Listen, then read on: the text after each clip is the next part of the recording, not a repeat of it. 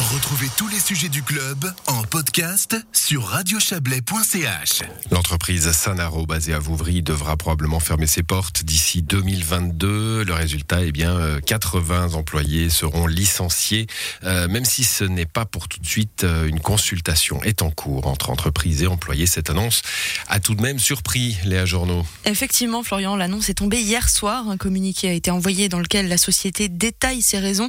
La première, c'est la perte de son plus gros client externe. Ça a entraîné une baisse de 40% des volumes sur le site de Vouvry. Et elle n'a pas non plus réussi à acquérir de nouveaux clients ces dernières années, ce qui a aussi entraîné une baisse des revenus. Il faut savoir que Sanaro SA, c'est une entreprise de compléments alimentaires et d'édulcorants.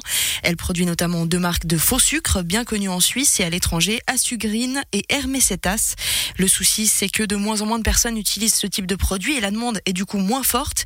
Et puis remplacer les infrastructures existantes et faire de nouveaux investissements dans les conditions actuelles, c'est difficilement envisageable. L'entreprise a-t-elle communiqué après cette annonce? Alors on a bien sûr euh, tenté d'avoir la direction de Sanaro et ça sans, sans succès. On a eu en revanche la porte-parole de la société qui nous a confirmé que la direction ne ferait pas de commentaires puisqu'une consultation est en cours et que pour le moment elle préférait se concentrer sur ses employés et sa survie tout en précisant que, je cite, l'idée n'est pas de cacher des choses mais tout a été dit avec le communiqué.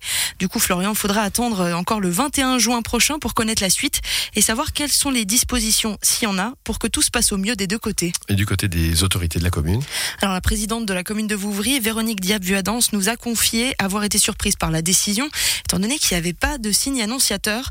Elle a d'ailleurs apprécié que la direction de Sanaro ça lui transmette l'information avant que ça ne paraisse dans la presse. Elle signale prendre acte de la décision. Elle reconnaît que c'est une grande perte pour la commune, puisque euh, Sanaro SA, c'est une société présente sur le territoire depuis presque 60 ans. Elle fait partie du paysage vouvrien.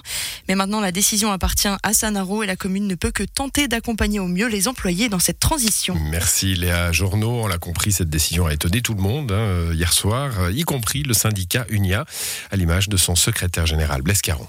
J'étais extrêmement surpris d'apprendre cette volonté de fermeture, d'autant plus que d'après ce que j'ai compris, l'entreprise n'a pas demandé de chômage technique avant de décider de vouloir fermer. C'est une catastrophe pour les personnes, bien sûr, et puis pour toute la région du Chablais.